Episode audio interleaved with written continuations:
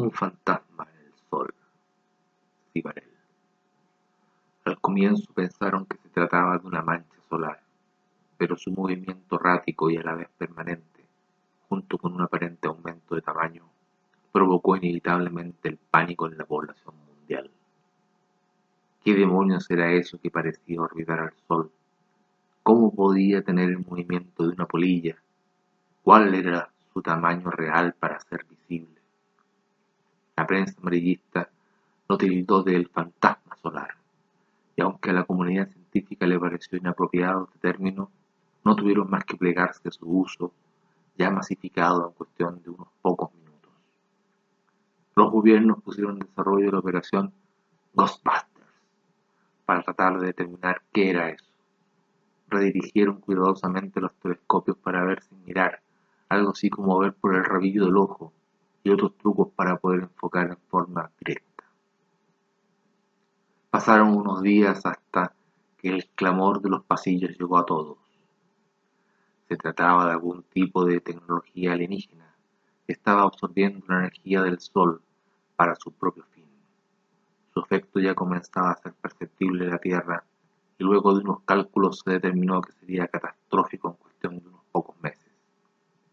La humanidad pidió destruir eso con misiles, pero se hacía imposible determinar una órbita y calcular su trayectoria desde la Tierra. Así que luego de unos meses de incertidumbre y ante el horror de la degradación de la fotosíntesis de las plantas y una emergente era del hielo, se nombró a una misión suicida de índole internacional para viajar en un destructor espacial y sacrificarse por la humanidad. Se les llamó los húsares de la muerte.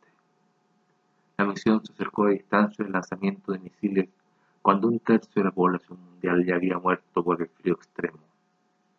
Anteriormente ya habían intentado hacer contacto con los alienígenas, pero ninguna respuesta se había logrado desde el inicio de este incidente. Así que nadie se le ocurrió volver a insistir y simplemente lanzaron los misiles.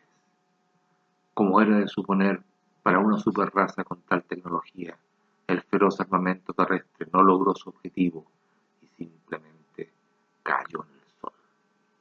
Los usuarios de la muerte, pocos minutos antes de ser aniquilados, pudieron observar las apariciones de mini portales a otro mundo por el cual se enviaban y recibían unos cubos. La nave alienígena simplemente los fulminó y luego se desvaneció tal y como había aparecido. La humanidad celebró el hecho como un triunfo y los siete tripulantes se convirtieron en héroes hasta que los telescopios enfocaron lo que parecía un letrero del tamaño de Venus que orbitaba el Sol.